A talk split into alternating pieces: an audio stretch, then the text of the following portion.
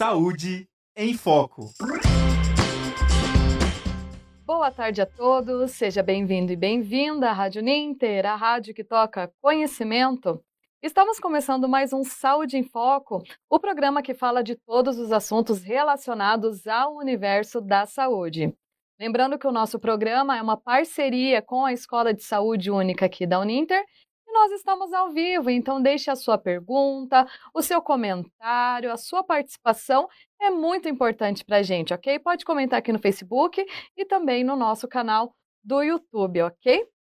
Hoje nós vamos falar sobre endemia, pandemia e epidemia. Você sabe quais são as diferenças entre esses três, né?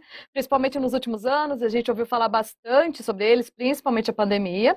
Vamos falar sobre eles hoje e também a relação deles com a saúde única. E para isso eu estou recebendo aqui para falar sobre o tema os professores a Ivana Bussato e o Marivaldo de Oliveira. Tudo bem, professores? Sejam bem-vindos. Olá, Bárbara. Muito bom. E aí, ouvintes? Estamos aqui firmes, eu e o professor Marivaldo. Vamos falar de um assunto bem interessante, bem importante que as pessoas entendam as diferenças entre esses termos. Não é verdade, professor Marivaldo? Com certeza, professor Ivana. Boa tarde, boa tarde, Bárbara, a todos os nossos espectadores e ouvintes. Muito obrigado pela participação de vocês. É um assunto que com certeza não se esgota e daqui para frente debateremos cada vez mais, eu acho, hein? E daí, professor Marivaldo? O que, que é uma endemia? Qual que é o conceito de endemia? Como é que a gente pode diferenciar e entender o que, que é uma endemia? Pois é, professora Ivana, né? Tantos alunos nossos que ouvem esses termos relacionados aí à parte epidemiológica, né? E também os nossos ouvintes aí que até podem nem ser da área, né? Para a gente entender o que é então uma endemia, né? Endemia que a gente vê na área da saúde, seja ela humana e não humana, né? Eu como médico veterinário puxando brasa para minha sardinha aqui, é, trata-se daquelas doenças que acabam ocorrendo numa determinada população, né, num determinado período, mas que a gente espera que ela está ali dentro do que a gente considera normal. Então, essa é uma doença que a gente chama de endemia, quando ocorrem agravos de saúde, mas que a gente considera que aquela doença está dentro do padrão que a gente considera normal. Então, basicamente, é, seria é, isso. Essa é uma definição por cima, assim, né, de uma endemia. Isso. É uma então, pra é uma doença, né, uma situação que ocorre numa população, como o professor mesmo disse, que pode ser humana e pode ser não humana, e que acontece então de uma forma contínua, né? De uma forma a sua frequência em quantidade de uma forma contínua. Um bom exemplo disso é a malária no Brasil, né? A malária no Brasil, principalmente na região da, da Grande Amazônia, é uma doença endêmica dos trópicos, inclusive da região amazônica, porque ela não acaba, não termina, não deixa de acontecer, mas não vira uma doença que tem uma quantidade extrema da ocorrência de um ano por outro, de um período por, para o outro. Então, ela fica acontecendo naquela comunidade, naquele território, naquela área, de uma forma contínua. Um exemplo também bem interessante que ela deixou de ser uma doença endêmica, que está até agora há pouco era muito falada, é a monkeypox, não é verdade, professor Marivaldo? Ela era endêmica da região da África. Ela acontecia né, é, numa frequência contínua numa quantidade contínua entre os humanos e entre também aos macacos, lá somente naquela região né, da África. Então, ela é endêmica, ela estava endêmica, e aí, de um certo período, por várias ocorrências, aí que entra a nossa discussão da saúde única, né, professor Marivaldo? Por que, que uma doença que ela está endêmica, numa população restrita, ou às vezes até numa região restrita no nosso planeta, e ela, de uma maneira, de uma hora para outra, ela vira uma epidemia. Como que a saúde única pode é, ajudarmos a, a entender por que, que isso acontece. Pois é, professora Ivana, Bárbara e todo mundo que nos acompanha, né? É, uma, é uma, um evento né, que acaba ocorrendo, é, leva a um desequilíbrio no que a gente chama hoje e conhece né, como tríade da saúde única, né, que é essa correlação entre a saúde animal, a saúde ambiental e a saúde humana. Quando nós temos um desequilíbrio nessa harmonização até então, acaba então que uma doença passa de endêmica para epidêmica. Trazendo o exemplo que a professora Ivana citou sobre o monkeypox lá na África, é, e trazendo para a nossa realidade de Brasil mesmo, né, a própria dengue. É, nós temos aí, nos períodos não chuvosos, né, uma dengue mais controlada, mais endêmica. Porém, principalmente nas, nos locais de maior incidência pluviométrica, né, quando ocorrem as chuvas, principalmente primavera, verão, aí você tem aquele pico, aquele aumento de casos de dengue.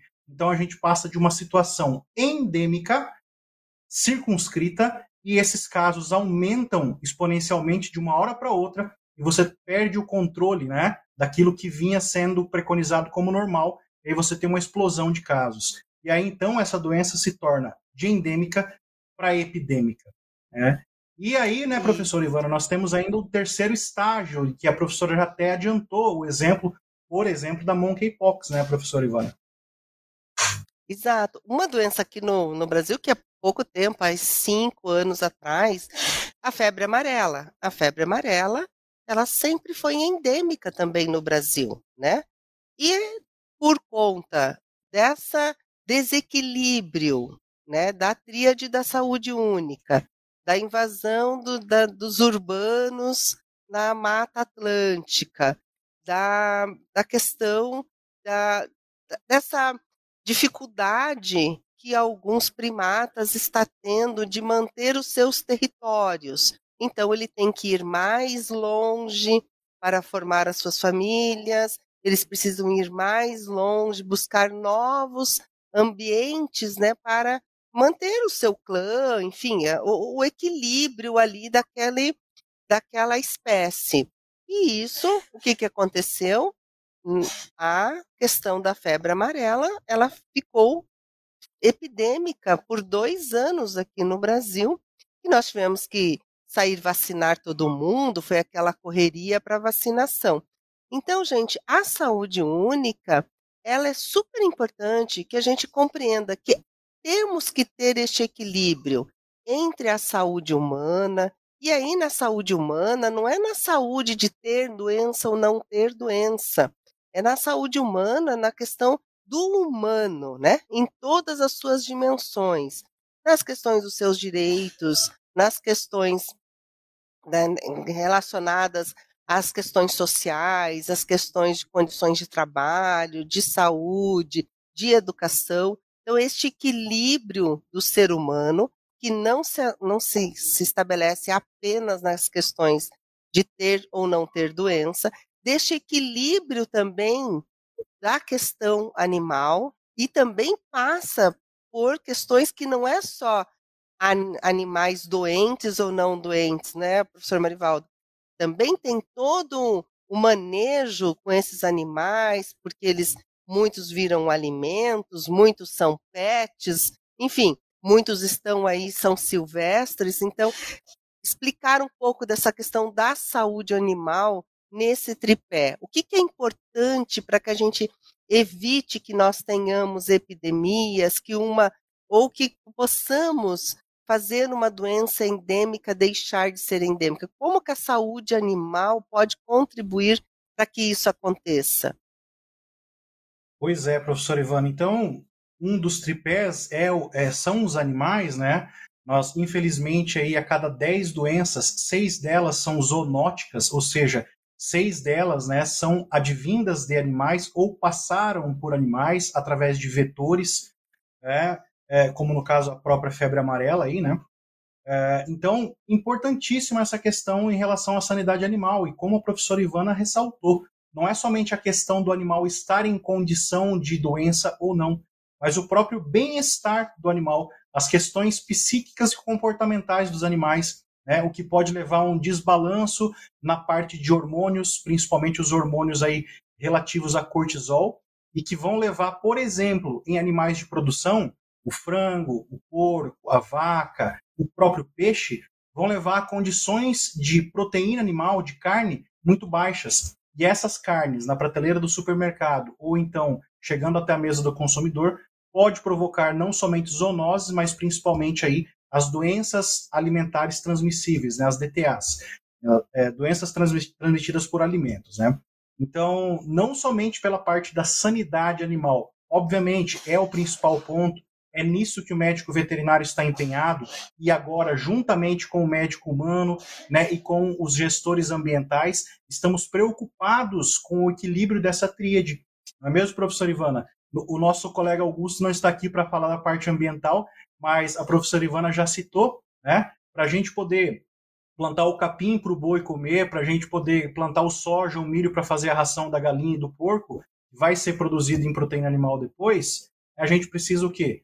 Desflorestar, desmatar. E a gente acaba invadindo habitats que antes eram ocupados por animais de é, características selvagens ou silvestres. A exemplo disso está aí o próprio morcego, né, o Desmodos rotundus, que é o transmissor da raiva, é uma doença 100% letal nas populações que ela afeta. É, o próprio morcego também, que não se sabe ao certo ainda, mas que pode ter originado lá na China o surto pandêmico aí de Covid-19 também, né, professora Ivana? Então, perceba a, a, correlação íntima entre es, essas, essas três grandezas, entre seres humanos, o ambiente em que ele vive e também os animais que compartilham desse ambiente. Então, como vocês podem ver, o que, que é uma epidemia? A epidemia é uma doença ou ela não acontecia, não, a gente não tinha conhecimento dela, ou uma doença que já tinha sido é, deliberada, já tinha sido controlada, ou às vezes até erradicada, como já tivemos o sarampo erradicado no Brasil, e ela voltou em forma de epidemia. O que, que acontece? É uma doença que ela é, acomete animais ou os seres humanos de uma forma abrupta em elevada quantidade de um num tempo muito curto. Isto daí é o conceito de epidemia. Uma epidemia, ela pode ser né, numa cidade. E eu, eu gosto também de diferenciar o que é surto epidêmico. Surto epidêmico que também é, é, é um outro conceito dentro da epidemiologia, são alguns casos que acontecem, que podem ser mais de 10 casos, mas que acontecem numa população restrita, não na população geral. Por exemplo, numa indústria, numa creche, numa escola, né, numa empresa, enfim, naquela população que é restrita na, né, naquela situação, não é na comunidade geral. Então, então, agora vocês perceberam. Então, doenças endêmicas podem se tornar epidêmicas, mas também uma epidemia pode ser ocasionada por uma doença que já tinha sido erradicada, uma doença que não se tinha o conhecimento dela, como, por exemplo, a própria Covid-19, começou como uma epidemia lá na China. Depois disso, ela tomou um espaço tão grande de rapidez de contaminação, atingindo os cinco continentes do planeta Terra, ela se tornou uma pandemia. Então, agora vocês já conseguem perceber a diferença entre epidemia e pandemia. Pandemia é uma doença, é considerada pandemia, uma doença que atinge todos os continentes num, uma, num estágio, numa rapidez de contaminação bastante grande e curto este tempo, tá? Então, por isso que a Covid-19, ela foi uma, é, uma pandemia. E aí eu quero trazer aqui para vocês, daí, porque todo mundo me pergunta, nós teremos novas pandemias? E eu quero infelizmente, dar a notícia: nós teremos novas pandemias, se nós não soubermos lidar com essa tríade da saúde única. Se nós não tivermos a preocupação de promover qualidade de vida para as pessoas, se nós não tivermos preocupação de cuidar das pessoas, se nós não tivermos a preocupação de cuidar dos animais, se nós não tivermos preocupação de cuidar do meio ambiente e ter essa integração de forma harmoniosa, nós teremos novas pandemias. Como diz aqui, ó, o professor Estevam, que é o infectologista, aqui vou mostrar para vocês, ó, tá? Então, como diz o Estevão Cunha, o Javari, pandemias, a humanidade em risco. Se você é sensível e preocupado, não te recomendo ler este livro. Mas se você é uma pessoa que quer ficar antenada, quer entender como é essa globalização, eu falo, o planeta Terra é o único planeta que nós temos. E este planeta Terra, ele está muito pequeno porque nós encurtamos muito as distâncias entre os países, entre as comunidades. Uma doença que acomete lá, como acometeu na China, em 15 dias ela estava na Europa, em 20 dias ela estava nos Estados Unidos. Então, é, estamos um, um, em 10 horas, um vírus chega lá do Japão aqui no Brasil.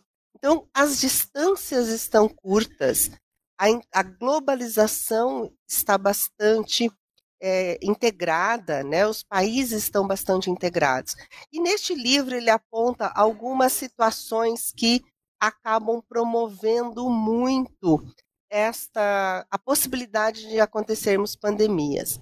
E vou citar duas que são importantes: os processos migratórios e as guerras. E o que, que nós estamos vivendo no planeta Terra hoje? Grandes processos migratórios por dificuldades das, né, das mais diversas que muitos países vivem, por pobreza, por perseguições, por mudanças políticas e guerras. Nós estamos com uma guerra em plena Europa temos guerras na África. Então, todos esses processos migratórios, esses processos de guerra foram os grandes indutores que de acontecimento das grandes pandemias. E nós estamos com, to com todas essas questões favoráveis, infelizmente, não é verdade, professor Marivaldo?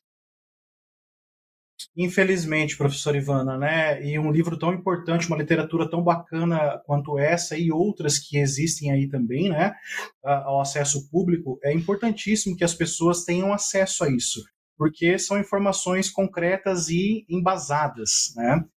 Porque além das guerras, né, e além das, da, da, das questões migratórias, né, professor Ivana, nós temos aí outros inúmeros fatores que acabam corroborando negativamente para esse crescimento do acontecimento de pandemias. É, infelizmente, nós temos ainda também as guerras ideológicas, né, as pessoas que, é, obviamente, cada um tem o seu ponto de vista, mas do ponto de vista científico é comprovado que as vacinas né, protegem os seres humanos. Então, infelizmente, algumas ideologias apontam para que não sejam aplicadas vacinas. Então, imagina, em pleno 2022, né, como dizem aí nas redes sociais, é, ainda se pensa dessa, dessa forma. Então imagina isso para nós que temos acesso à informação de qualidade, né, que sabemos onde procurar. Agora imagina para as pessoas que de fato não, não têm esse conhecimento ou que não querem nem buscar saber o que é verdade e o que não é, e se contentam apenas em vídeos informativos de 10, 15 segundos.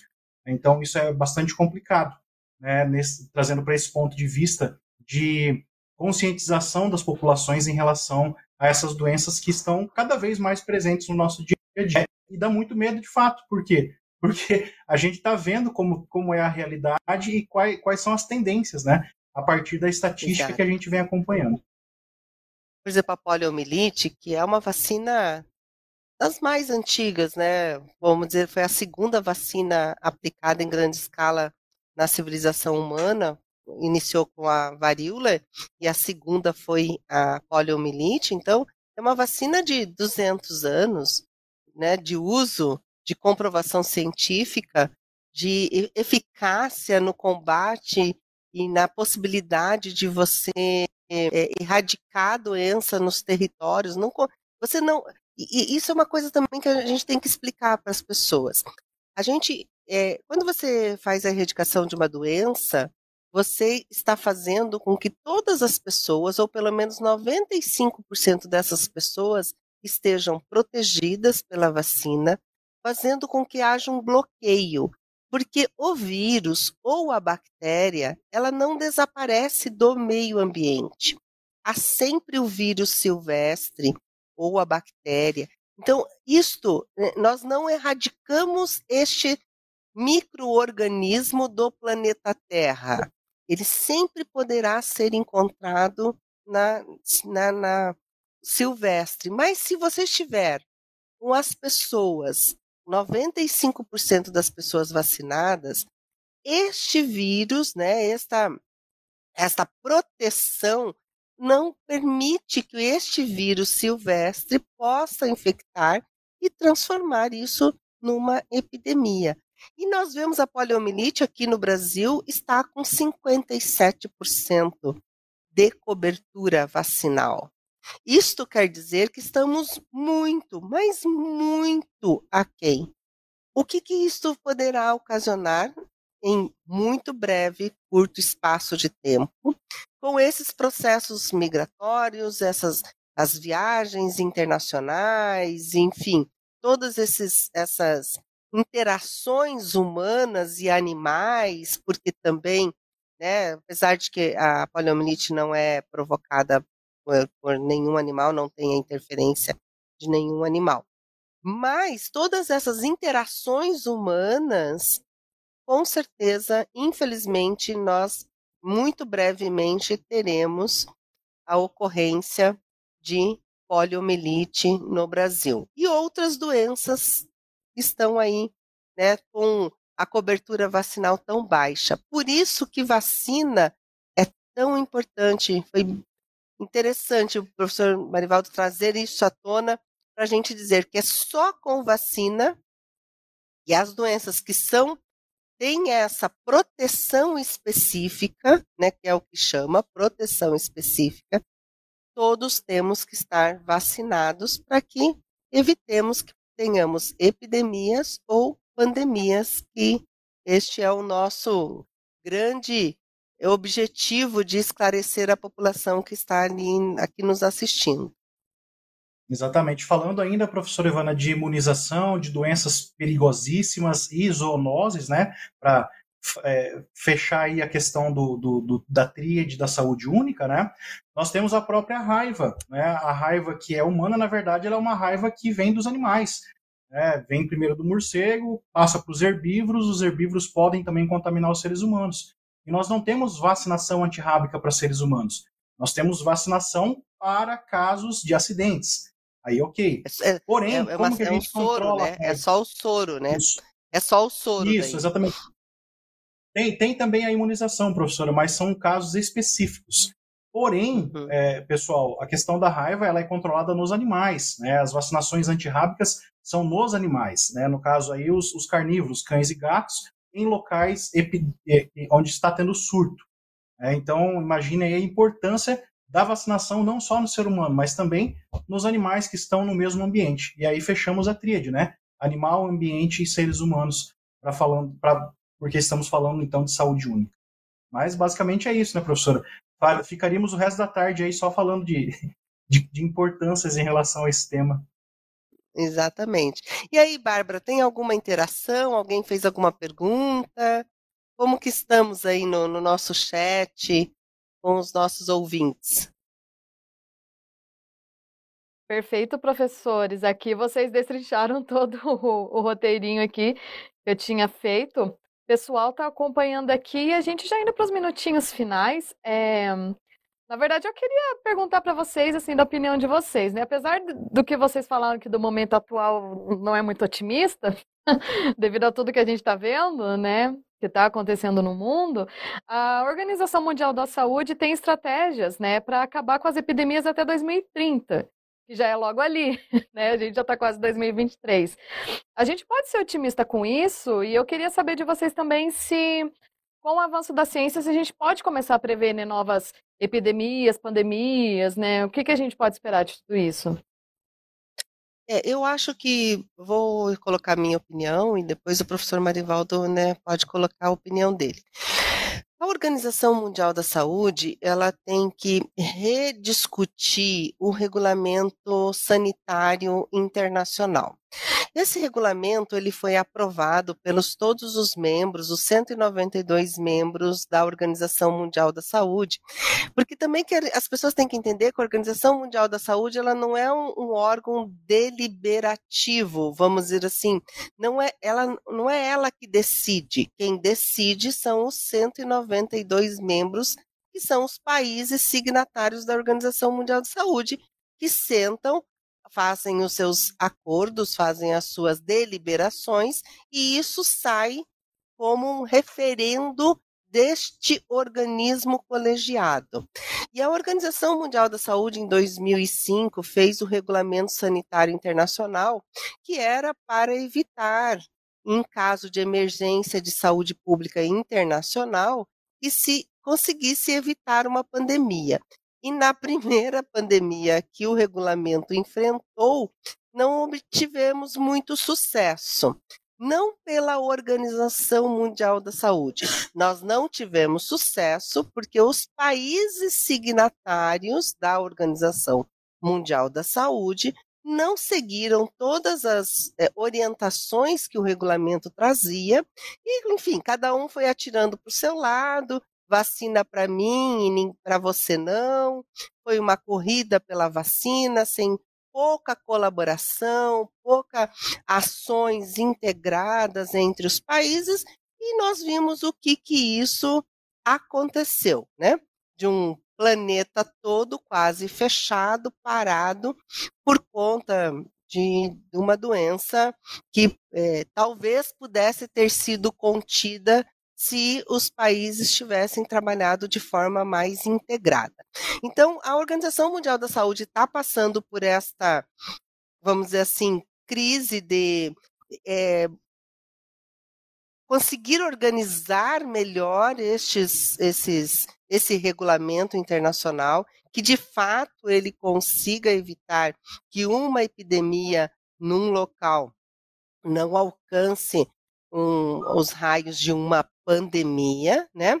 E quanto a, a, a alcançar, eu acho no momento que nós estamos, nós teremos, teremos que repactuar os objetivos de desenvolvimento sustentável quando fala de erradicação de várias doenças epidêmicas até 2030.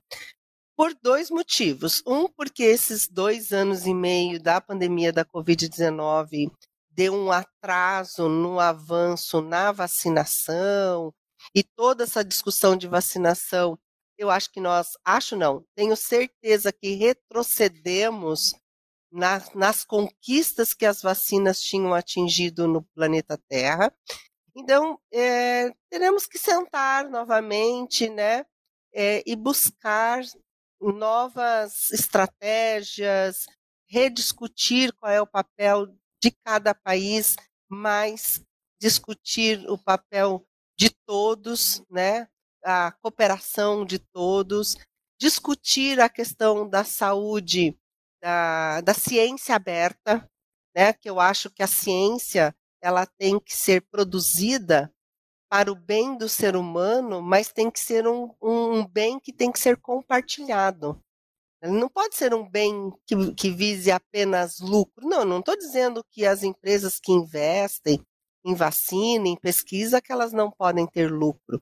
Mas elas não podem ter lucro em detrimento à saúde das pessoas ou aumentando as grandes desigualdades que nós temos no planeta Terra. Então, eu acho que teremos que ter aí grandes rodadas de discussões, de negociações, teremos que repactuar e temos que fazer um grande, é, um, um grande aprendizado que a Covid trouxe, que a gente possa aí tentar construir um, um caminhar que, que possa trazer menos problemas de novas pandemias ou mesmo de epidemias que possam trazer mortes, danos, e, enfim, né? Todas as malefícios que isso pode trazer às populações. É, faço minhas as palavras aí da professora Ivana, concordo com ela em gênero, grau e número, é, e, e, também acredito que é, a intenção foi muito boa, mas foram otimistas demais em relação aí ao prazo, né? 2030 já, já está aí, uh, e em menos de 20 anos o mundo passou por três grandes pandemias, gripe aviária, gripe suína e agora a Covid-19. Sem contar SARS-CoV-1, que não afetou tanto as Américas, mas também teve, né? Sem contar as outras aí que vão acabar acontecendo possivelmente até 2030. Deus nos abençoe em relação a isso, mas é a, a triste realidade. Mas, de fato, né, a OMS, juntamente com a OIE, FAO, todas as autarquias ligadas à ONU, em relação à saúde, precisam, de fato, sentar e, e reescrever isso, reestruturar melhor, para que traga próximo à realidade. Eu acredito que também, apesar de 192 países serem conversarem aí a mesma língua, entre aspas, né? Acredito que cada local tem a sua particularidade. Nas Américas nós temos muitas particularidades. O Brasil é uma delas, um país de muita extensão, que tem muitos extremos. Tem a região central do país que está sob os trópicos, tem a região sul que é mais fria, tem a região mais a norte que é próximo de outras fronteiras. Então, enfim, é uma, uma imensidão de mar, de mar e terra, né? Que acaba tendo que ter um ponto de vista crítico para cada particularidade. Perfeito, professores. Então, dessa forma, eu vou encerrar aqui o nosso Saúde em Foco de hoje. Muito obrigada, Ivana, Marivaldo. Um prazer revê-los. Espero encontrá-los em breve aqui em mais uma edição do nosso programa.